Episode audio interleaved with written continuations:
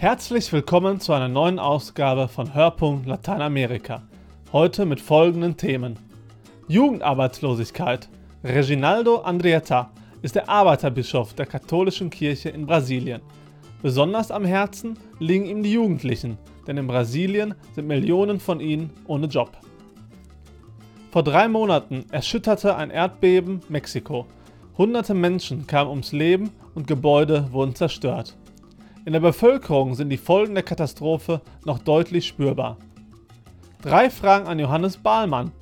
Der Bischof einer Amazonas-Diözese spricht über die Zerstörung der Natur und das Leben der Indigenen in Brasilien.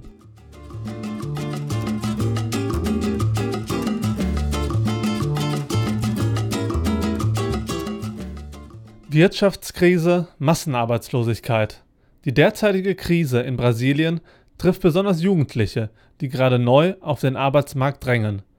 Ohne ausreichende Unterstützung durch den Staat sind sie oft auf sich alleine gestellt. José Reginaldo Andrietta, als Arbeiterbischof zuständig für die katholischen Arbeiterorganisationen, setzt seine Hoffnung auf eine engagierte Jugend, die selber nach Lösungen sucht. Thomas Milz hat ihn besucht. Eine Werkstatt für Jugendliche inmitten der Favela Heliopolis in São Paulo. Hier können Jugendliche erst einmal in die Berufswelt hineinschnuppern, austesten, wo ihre Wünsche und Talente liegen. Der 21-jährige Vinicius Santos arbeitet als Freiwilliger mit den Jugendlichen. Der junge Mann, der zudem auch in der kirchlichen Jugendarbeit aktiv ist, weiß, wie wichtig es ist, die Jugendlichen an den Arbeitsmarkt heranzuführen. Hier gibt es Kinder und Jugendliche, die auf der Straße Autos waschen. Für zwölf Stunden Arbeit bekommen sie 50 Reais, das sind gerade mal 15 Euro. Solche Dinge sieht man oft. Da muss die Zivilgesellschaft sich einsetzen, um das zu ändern. Hier in Heliopolis ist unsere Jugendbewegung sehr stark. Sie will was ändern. Sie will Jugendliche zu selbstbewussten Akteuren machen. Man hilft dabei, den Jugendlichen einen ersten Job zu vermitteln, eine Stelle für sie zu finden. Es sind Menschen wie Vinicius, die den Unterschied machen, weiß Bischof José Reginaldo Andrietta. Sie sind Erzieher, Begleiter und Ausbilder zugleich. Andrietta ist als Arbeiterbischof der katholischen Kirche für die katholischen Arbeiterorganisationen zuständig. Besonders am Herzen liegt ihm dabei die Arbeit mit Jugendlichen. Derzeit sind in Brasilien Millionen von ihnen ohne Arbeit, ohne eine qualifizierte Ausbildung und daher ohne Perspektive. Ein Strukturproblem, so Andrietta. É, primeiramente, a, a, falta de possibilidade mesmo de trabalhar. Porque es mangelt einfach an Möglichkeiten, eine Arbeit zu finden. Es gibt sehr viele Langzeitarbeitslose. Das ist eine gigantische Herausforderung. Und viele können sich nur mit Übergangsjobs über Wasser halten, von der Hand in den Mund sozusagen. Sie haben informelle Jobs, um zu überleben. Por conta própria, que nós chamamos trabalhos informais, para poder sobreviver. Von 2003 bis 2016 wurde Brasilien von der linken Arbeiterpartei PT regiert. Es gab Fortschritte bei der Ausbildung Jugendlicher, zudem wurden Millionen neue Arbeitsstellen geschaffen. Doch die Errungenschaften drohen derzeit aufgrund der Wirtschaftskrise und der grassierenden Korruption wieder verloren zu gehen. Es sei an der Zeit, dass die junge Generation nach neuen Wegen sucht, so Andrietta. Toda uma geração né, que acreditou e que se lançou nesse projeto vai envelhecendo. E aí nós temos que formar uma nova geração. Então a grande questão agora wir stehen vor einem Generationswechsel in den Sozialbewegungen. Unsere Aufgabe ist es jetzt, eine neue Generation an diese Aufgabe heranzuführen. Die Frage stellt sich, was die junge Generation, die jetzt auf den Arbeitsmarkt und in die gesellschaftlichen Positionen drängt, an neuem aufbauen will. Sie sind unzufrieden, sie sehen, dass die alten Modelle nicht funktionieren, dass es überall Korruption gibt. Aber was können sie an neuem aufbauen? Que, que não está funcionando, que existe corrupção mas o que de novo realmente eles estão construindo. Der 21-jährige Vinicius Santos weiß um die Schwierigkeit, heutzutage Menschen für Veränderungen in der Gesellschaft zu gewinnen. Ein jeder kämpfe für sich oder die eigene Gruppe, hat er beobachtet. A gente teria que dar mais unido. Wir Jugendliche müssten enger zusammenstehen, eine geschlossene Einheit bilden. Aber wir sind vereinzelt durch unterschiedliche Kultur und Herkunft, durch Genderfragen. Jeder bildet seine eigene Gruppe, die dann nur für die eigenen Rechte kämpft. Aber ich glaube, dass eine Gesellschaft so gespalten nicht funktioniert. Então hoje tem uma força juvenil emergente Ich denke, dass es eine aufstrebende Kraft der Jugendlichen gibt, die Initiativen ergreifen. All das steht in Brasilien gerade erst am Anfang. Die Jugendlichen spüren, dass sie ihr Schicksal in die eigenen Hände nehmen müssen. Ich denke, dass das gerade passiert. In der brasilianischen Gesellschaft entsteht etwas Neues. Adveniat ist seit Jahren Projektpartner der katholischen Arbeiterorganisationen in Brasilien. Eine Partnerschaft, die der brasilianischen Kirche geholfen hat, Jugendliche für Engagement und Gemeinschaftsarbeit zu gewinnen, sagt Bischof Andrietta. Adveniat hat uns dabei unterstützt, neue Aktivisten und Mitstreiter für unsere Arbeit zu finden und sie in der konkreten Arbeit zu schulen. Das sind gute und sinnvolle Aktionen.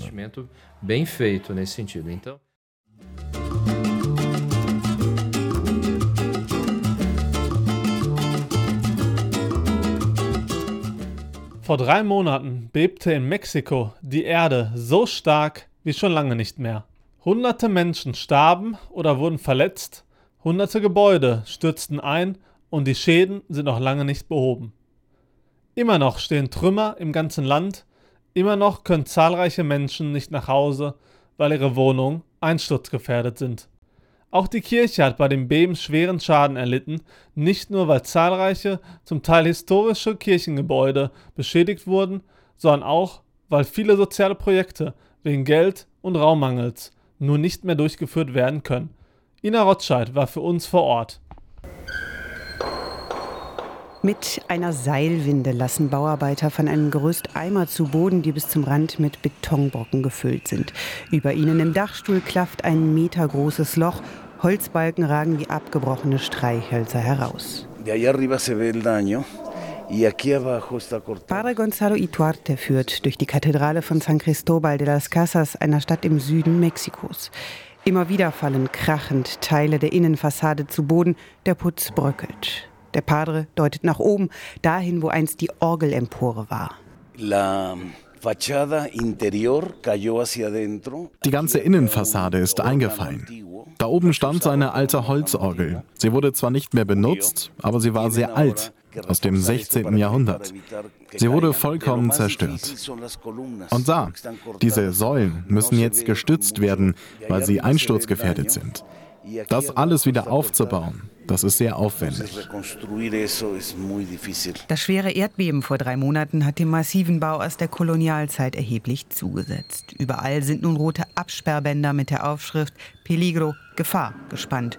Und auch der Glockenturm und das Archiv mit zahlreichen historischen Dokumenten mussten gesperrt werden.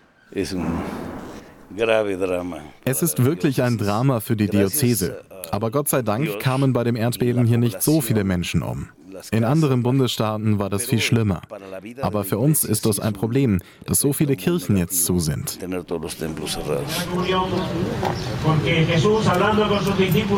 Gottesdienste finden nun im Freien statt oder wurden ausgelagert auf andere Kirchen, Kapellen oder Gemeinderäume. Aber das ist noch das geringste Problem, sagt der Padre. Hier sind die Kirchen immer voll. Das müssen wir jetzt irgendwie umorganisieren.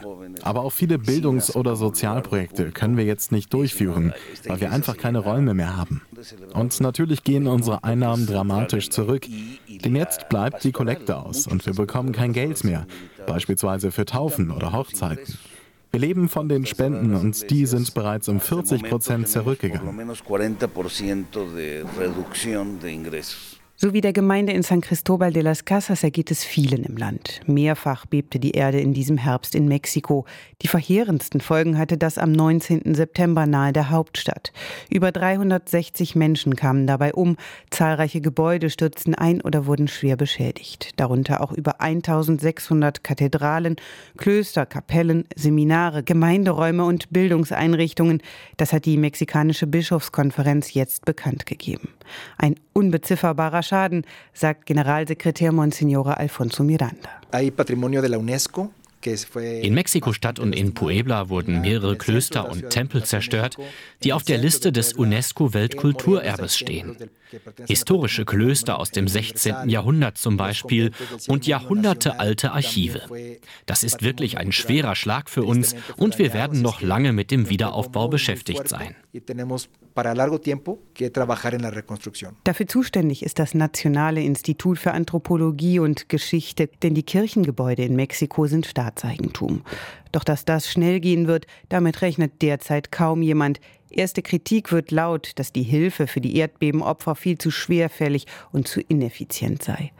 Vor allem die südlichen Bundesstaaten drohten vergessen zu werden, sagt Padre Rogelio Narváez Martínez, Direktor der Caritas Mexiko. Die Menschen in Oaxaca und Chiapas haben ihre Existenzgrundlagen verloren. Mühlen wurden zerstört, Fischerboote, Ofen, Wasserspeicher, alles, was die Menschen zum täglichen Leben brauchen. Der Süden ist extrem arm, darum waren die Auswirkungen des Bebens dort auch so verheerend. Wir als Caritas wollen diese Menschen nun wieder in Arbeit bringen. Nach dem Beben war die internationale Unterstützung groß. Die mexikanische Kirche erhielt Hilfe, beispielsweise von der spanischen und der polnischen Bischofskonferenz, aber auch von US-Diözesen, vom Papst und dem deutschen Hilfswerk Adveniat. Und die Mexikaner selbst Sie rückten zusammen. Und das macht Alfonso Miranda von der Bischofskonferenz fast ein bisschen stolz. Esta reacción en la que todos de alguna u otra forma eh, quisimos apoyar. Viele waren auf den Straßen und haben geholfen, Trümmer wegzuräumen, nach Überlebenden zu suchen. Sie haben ihre Wohnungen als Notunterkünfte angeboten. Das war wirklich beeindruckend, der Zusammenhalt angesichts dieser Tragödie. Aber wir Mexikaner müssen weiterhin zusammenhalten und uns anstrengen, noch eine lange Zeit.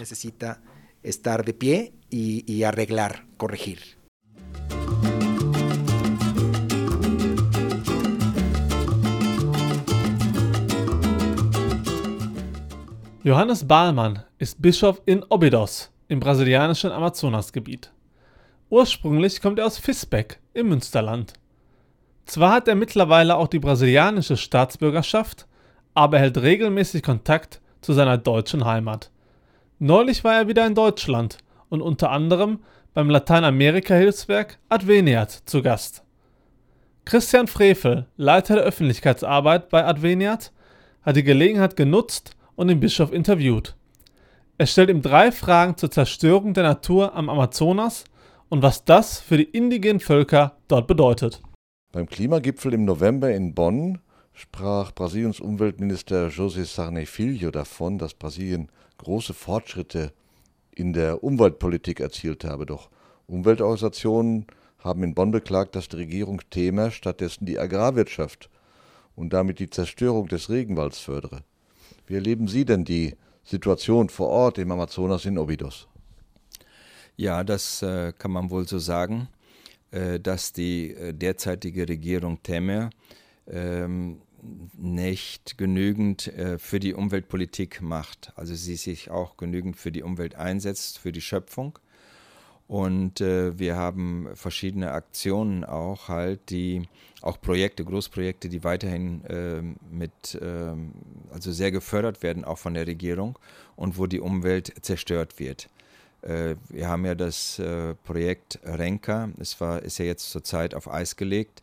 Ob das jetzt wirklich klappt, dass es äh, vom Tisch ist, das ist nochmal eine andere Frage. Wir haben dann andere Projekte wie zum Beispiel den Bau eines großen Hafens in Santarém, was auch die Umwelt zerstört. Dieses ist für, gerade für die Sojaindustrie wichtig.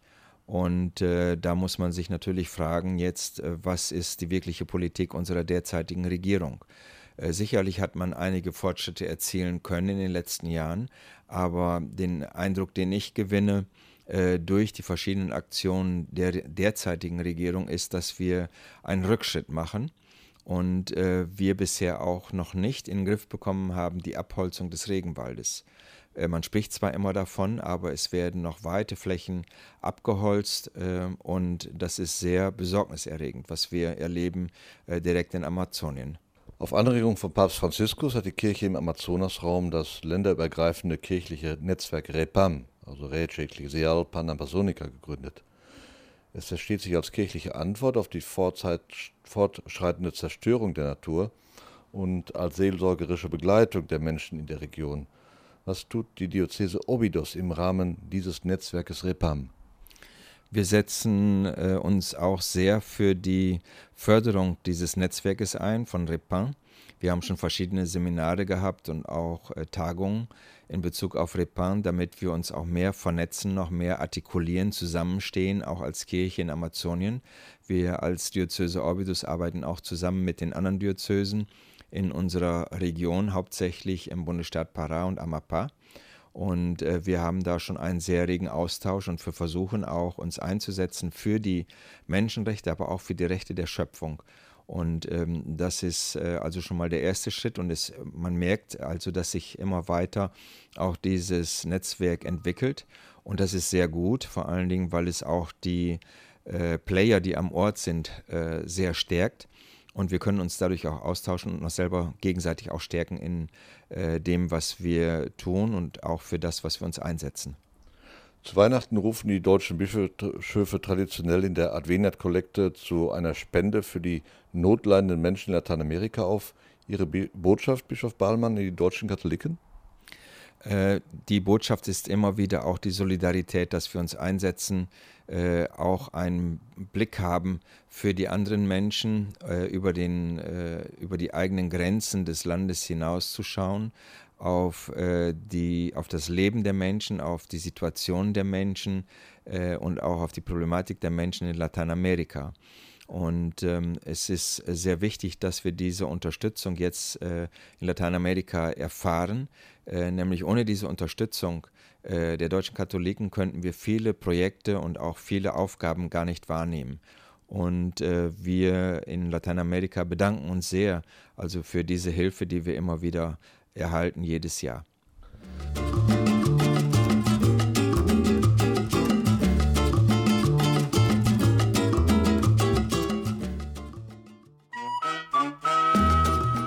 Das war's für diese Ausgabe. Ich bedanke mich bei Thomas Milz, Ina Rotscheid, Christian Frevel und Nicola van Bonn für ihre Mitarbeit. Mein Name ist André Wilepski und wir wünschen Ihnen frohe Weihnachten und einen guten Rutsch ins neue Jahr. Auf bald!